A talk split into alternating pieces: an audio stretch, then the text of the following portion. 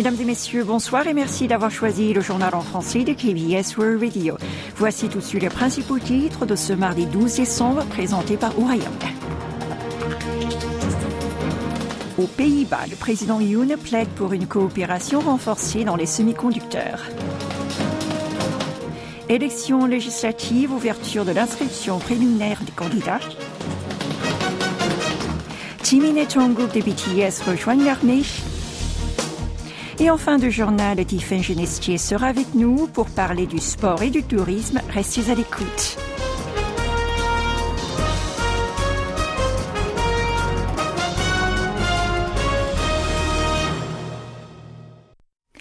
Le président de la République Yoon Song-yeol est arrivé hier aux Pays-Bas pour une visite d'État de cinq jours.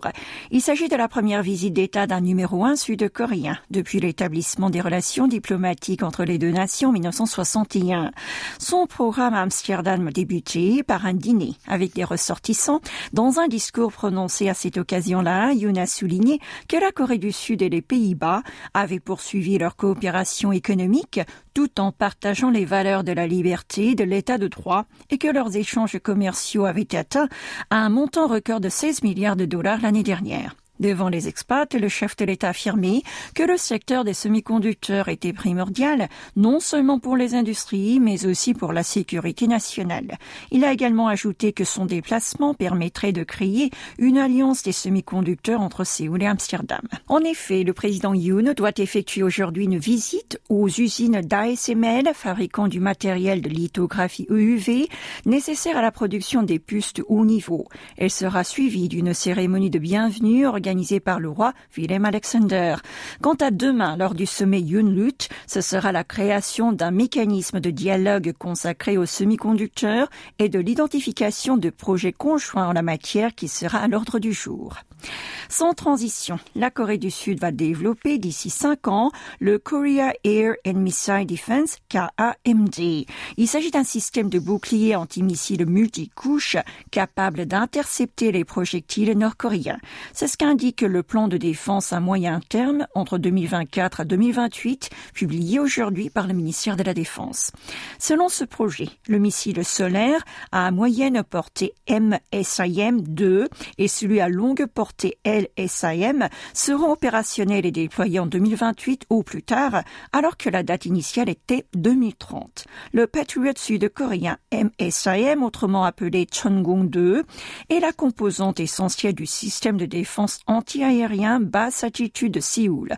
MSIM 3 engin doté d'une meilleure portée et d'un meilleur taux d'interception sera développé d'ici 2034 avec un budget de 2840 milliards de won, une somme équivalente à un peu moins de 2 milliards d'euros.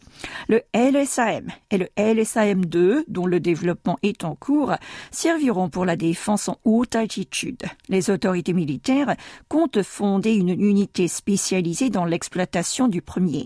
Elle sera sous la tutelle du commandement de la défense aérienne de l'armée de l'air en vue d'établir un système de défense multicouche complexe. Le ministère projette également de mettre au point des microsatellites de moins de 100 kg et d'en lancer une quarantaine en orbite aux alentours de 2030. Grâce à cela, la surveillance des mouvements de Pyongyang en sera facilitée. Politique intérieure. La course aux élections législatives prévue le 10 avril prochain est lancée. À 120 jours du scrutin, l'inscription préliminaire des candidats a été ouverte ce mardi.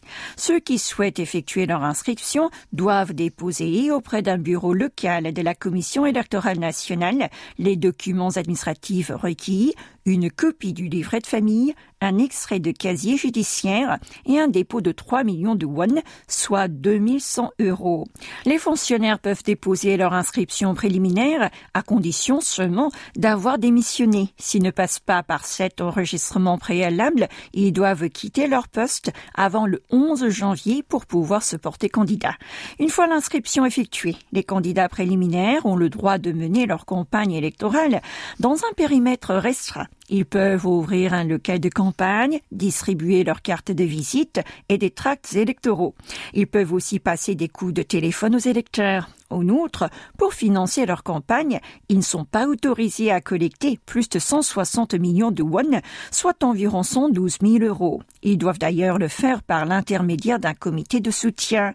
L'inscription officielle des candidats se déroulera quant à elle les 21 et 22 mars prochains. Le coup d'envoi de la course électorale sera lui donné le 28 mars. Le vote par anticipation est prévu pour les 5 et 6 avril et le scrutin, enfin, est fixé au 10 avril. Notons que malgré l'ouverture de l'inscription préliminaire, le nouveau découpage des circonscriptions électorales n'est toujours pas finalisé. Nous restons à Yoido. Le député du Parti du pouvoir du peuple, le PPP, Chang Jae-won, a annoncé aujourd'hui qu'il ne se présentera pas aux élections législatives prévues donc en avril 2024. C'était lors d'une conférence de presse tenue ce matin dans l'hémicycle. Plus tôt, dans une interview téléphonique avec la KBS, la maison mère de KBS World Radio, l'élu du parti au pouvoir affirmait qu'il était toujours prêt à de gros sacrifices pour la réussite de l'administration de Yoon Song-yeol et la victoire de son camp aux prochaines législatives. Chang, qui compte trois mandats de député à son actif, est d'ailleurs considéré comme l'un des soutiens les plus proches du président de la République. Cette annonce intervient au lendemain de la dissolution du comité d'innovation du Parti conservateur. Lancé en octobre, il avait pour objectif de regagner la confiance des électeurs en vue du prochain scrutin législatif. Ce comité, dirigé par Im Yo-han, avait alors appelé les poids lourds du PPP à renoncer à leurs acquis pour la victoire électorale du parti. Pourtant, il n'a pas réussi à faire passer ses propositions de réforme auprès de la direction de la formation et a mis fin à ses activités plus tôt que prévu. Dans ce contexte-là, la démarche de Chang Jae-won pourrait inciter d'autres élus à lui emboîter le pas. Toute l'actualité de toute la Corée, c'est ici sur KBS World Radio. Justice à présent. Le nouveau chef de la Cour suprême a pris ses fonctions hier lors d'une cérémonie tenue dans les bâtiments de l'institution. Cho Hide, au cours de son discours, a mis l'accent sur les difficultés découlant de retards judiciaires. Il a déclaré que ces problèmes empêchaient les citoyens de profiter de leurs droits de passer devant le tribunal. Les procès retardés seront aussi à l'ordre du jour de la réunion des présidents du tribunal prévue ce vendredi. Cho prévoit d'y analyser les causes de ce phénomène et de discuter des solutions avec ses collègues. En parallèle, la Cour suprême a entamé les procédures de désignation des nouveaux juges. Elle a annoncé qu'elle recevrait à partir d'aujourd'hui des recommandations de candidats qui succéderont à Han Sang et à Min Suk. Ces derniers prendront leur retraite le 1er janvier 2024. Pour rappel, le siège du président de la Cour suprême était vacant depuis septembre, moment où son ancien chef Kim Myung-soo avait pris sa retraite sans successeur. Culture à présent. Le taux d'audimat de la guerre Corée qui tend a franchi ce dimanche les 10%. C'est ce que révèlent les chiffres établis par Nielsen Korea. C'est la première fois que l'audience du drama historique de la KBS, conçu pour le 50e anniversaire de la radio-télévision publique sud-coréenne, est de deux chiffres. Dès le premier épisode diffusé le 11 novembre dernier sur KBS 2 TV, cette œuvre était déjà sur toutes les lèvres. En effet, plusieurs acteurs de longue expérience et des technologies numériques de pointe ont permis à la série de représenter à merveille l'histoire de la Corée d'il y a mille ans. Le rôle du général Kang Est interprété par Choi Soo-jung. Quant à celui du jeune empereur de Koryo Hyun-jung par Kim Dong-jun qui avait chanté au sein du boys band Zea. Et ça y est, ils sont tous partis. Avec le départ aujourd'hui de Jimin et Jungkook, tous les membres du boys band BTS effectuent leur service militaire. Les deux stars ont tout d'abord demandé aux fans de s'abstenir de venir devant le camp d'entraînement pour prévenir d'éventuelles bousculades. Dans son message de revoir laissé en ligne, Jungkook a aussi affirmé qu'il reviendrait après être devenu une personne plus mûre. Jimin de son côté indiqué qu'il était rassuré de partir en compagnie de son camarades. Ainsi, les sept membres du groupe mondialement connu sont tous partis remplir leurs devoirs militaires. Rappelons que Tin, l'aîné du groupe, a fait sa conscription l'année dernière et J-Hope en avril. RM et V sont partis, eux, hier. Quant à Suga, il exerce comme agent de service social depuis septembre. Un problème de santé l'a empêché de suivre le même parcours que ses amis. Le leader du Septure a déclaré il y a une semaine qu'il était inéluctable de mettre entre parenthèses leurs activités. Selon lui, les membres s'adaptent bien au changement, ils apprendront donc de nouvelles choses et passeront du bon temps n'importe où. Le ministère de la Défense prévoit de permettre aux sept jeunes chanteurs de continuer leur entraînement musical et de participer à des concerts qui se tiendront à l'étranger. Leur agence, Big Hit Music, prépare des contenus pour les fans du monde entier pendant leur absence. Ils ont tous renouvelé leur contrat en septembre et prévoient le retour aux horizons 2025, année où Jimin et Jungkook termineront leur enrôlement. Pickett n'est composé que de deux groupes, les Time Boys et Tomorrow by Together. Pourtant, le Septure a représenté plus de 65% du bénéfice du label au troisième trimestre de 2022. À présent, Tiffen nous rejoint pour parler de la K-League. Le championnat de Corée du Sud de football a recensé plus de 3 millions de spectateurs cette année. C'est la première fois que ce seuil est dépassé depuis le début de relevé. En 2018, 1,5 million de passionnés du ballon rond s'étaient rendus dans les stades pour encourager leur équipe favorite et ce chiffre avait augmenté à 2,3 millions en 2019. Par équipe, FC Séoul a réuni le plus grand nombre de supporters.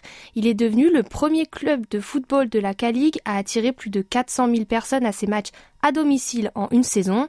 À noter que 47% de l'ensemble des spectateurs de la saison 2023 étaient des femmes. Il s'agit d'un bond de 15% par rapport à l'an dernier. Cela s'explique par la qualification de la Corée du Sud pour les huitièmes de finale de la Coupe du Monde en 2022.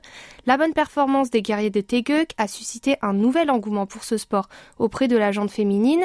À cela se sont ajoutés des événements marketing tels que des concerts ou des vidéos sur TikTok avec des joueurs et des idoles qui ont attisé la curiosité de beaucoup de personnes. Et pour terminer, la Corée du Sud ambitionne d'attirer 20 millions de touristes par an. Ça, nous vous l'avons déjà dit hier dans notre journal. Mais combien de visiteurs étrangers va-t-elle effectivement accueillir cette année? Le ministère de la Culture, des Sports et du Tourisme et la KTO, l'Office national du tourisme, demande aux internautes de le deviner. Un concours à ce sujet vient d'être lancé sur Internet. Il va se dérouler jusqu'au 27 décembre. Pouvez-vous nous en parler davantage, Tiffen les trois personnes qui ont donné les chiffres les plus proches se verront recevoir des cadeaux, comme un séjour dans un hôtel à Jeju ou des billets d'avion Gimpo Jeju. Par tirage au sort, 40 personnes auront droit à des billets de spectacle ou à des chèques cadeaux. Les noms des heureux gagnants seront publiés à la fin du mois de janvier ou au début de février 2024, lorsque l'on aura assez de recul pour connaître le nombre officiel d'étrangers qui auront voyagé au pays du matin clair en 2023. Petit indice, entre janvier et octobre, un peu plus de 8 880 000 touristes de nationalité étrangère s'y sont rendus.